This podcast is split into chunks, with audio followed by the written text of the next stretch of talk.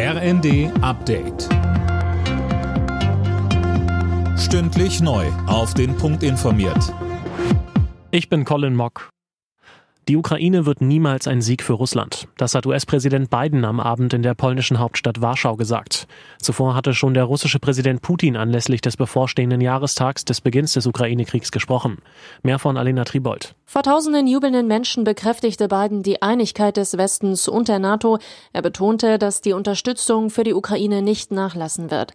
Den Vorwurf Putins, der Westen sei für die Eskalation in der Ukraine verantwortlich und wolle Russland ein für allemal erledigen, wies wies Biden entschieden zurück. Er sagte, Putin selbst habe sich für diesen Krieg entschieden und der Westen plane nicht, heimlich Russland anzugreifen, wie Putin gesagt hat, betonte Biden. Unterdessen plant Chinas Präsident Xi Jinping offenbar eine Reise nach Moskau, um Wladimir Putin zu treffen.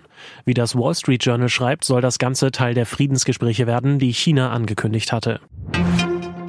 Bei einem Besuch im türkischen Erdbebengebiet haben Außenministerin Baerbock und Innenministerin Faeser den Opfern langfristige Unterstützung zugesichert.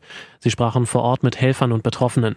Baerbock sagte, auch wenn wir jetzt Akuthilfe hier leisten können, um den Menschen zumindest ein Dach oder ein Zelt über den Kopf zu geben, so wird diese Hilfe noch lange andauern müssen und wir werden diese Hilfe lange leisten, weil Häuser wieder aufgebaut werden müssen, Krankenhäuser und Schulen und Menschen wieder eine Perspektive haben müssen.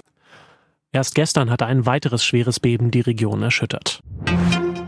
Allein in Berlin laufen gegen die sogenannten Klimakleber fast 1400 Verfahren. Das hat die Staatsanwaltschaft bestätigt.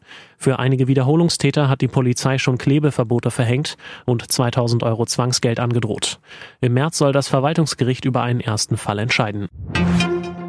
Eintracht Frankfurt steht in der Champions League vor dem Aus. Im Achtelfinal-Hinspiel verloren die Hessen mit 0 zu 2 gegen den SSC Neapel. Außerdem flog Starstürmer Kolumuani vom Platz. Zeitgleich setzte sich Real Madrid mit 5 zu 2 gegen Liverpool durch. Alle Nachrichten auf rnd.de